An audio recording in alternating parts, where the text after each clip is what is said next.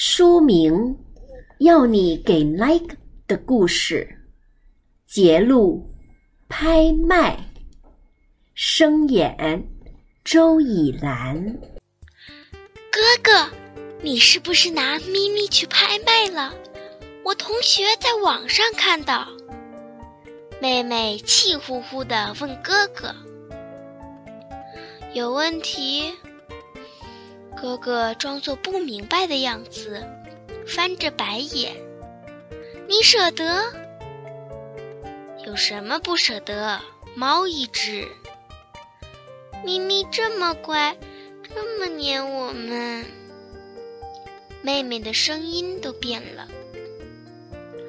如果所有小猫都留下，阿宝一年生几只？现在家里就有几十只猫了。阿宝是第一次生小猫，你忍心它们骨肉分离？它们很快就会互相忘记。不要用人的思维代入猫。你不是猫，你怎么知道阿宝不伤心？你怎么知道咪咪不想念我们？多只猫，猫粮、猫砂都是钱，小树怕长记。以后我负责给咪咪要用的钱，有时候还要看兽医。你有多少钱？已经有人出价了。咪咪是我的阿宝生的，我有话语权。你好无情，你好残忍，我看错你，我鄙视你。